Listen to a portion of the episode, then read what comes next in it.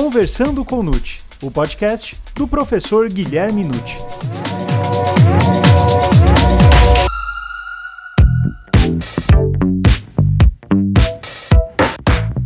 Olá, sejam bem-vindos a mais um Perguntando ao Nute. Professor, qual a importância da realização da audiência de custódia para análise da decretação ou não da prisão preventiva? Meu caro Marcel, essa é uma das questões mais intrincadas e eu diria controversas que nós temos. Por que da audiência de custódia?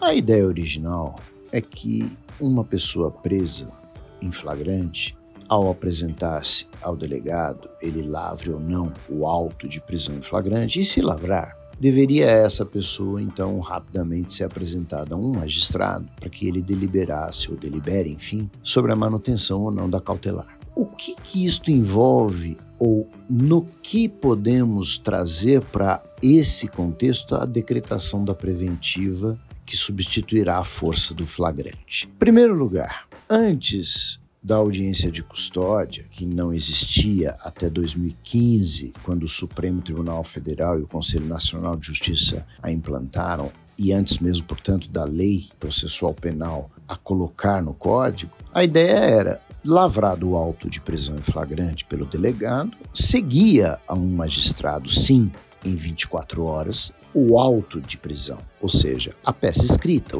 um magistrado tem, tem, tinha né, o dever de ler o auto e decidir se solta ou não o indivíduo, porque o flagrante é ilegal, relaxa a prisão, ou flagrante é legal, mas ele tem direito à liberdade provisória, solta também. Esse era o contexto. Chegou-se à conclusão de que a visualização presença do acusado diante do juiz seria muito importante para que o juiz pudesse analisar com maior detalhe esta prisão e essa necessidade de cautelar. Para isso, temos então a audiência de custódia, onde ali está o promotor, o defensor, e o promotor então terá que pedir: olha, quero que esta prisão se transforme de flagrante para preventivo. Agora, qual é essa importância real? No fundo, o que está em jogo não é propriamente o requisito da prisão preventiva que o juiz pode analisar tanto num auto de prisão por escrito, quanto numa audiência onde ele visualiza o réu. Ninguém vai ser colocado em liberdade porque é mais bonito ou mais feio. Isso não tem sentido, não é? As questões relativas ao artigo 312, requisitos da prisão preventiva, vão ser decididas de acordo com as provas até ali propostas. E não porque eu estou vendo o réu. Sou o juiz, estou vendo o réu, vou soltar ou não vou, por quê? Não tem sentido fazer isso por causa da mera presença de uma pessoa. Agora, o que está realmente envolvido é esse indivíduo preso em flagrante, foi agredido, teve seus direitos violados, houve tortura policial. Eu diria que isso é muito mais um controle estatal da legalidade da coação à liberdade que aconteceu do que propriamente a continuidade da prisão por força de requisitos do artigo 312. Então, a importância da realização da audiência custódia é, na verdade, um controle sobre a prisão em si.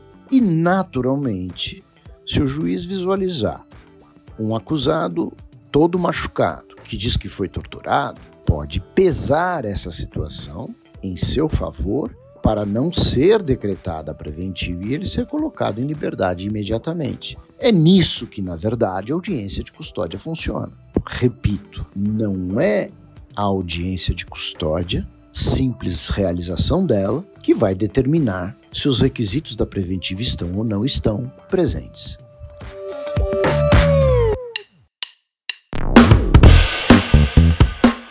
E aí, gostou desse episódio? Então divulgue, indique e compartilhe com aqueles seus amigos e colegas que ainda não conhecem os podcasts e podem se interessar pelo tema. E acompanhe os episódios semanais do Conversando com Nute. Até mais!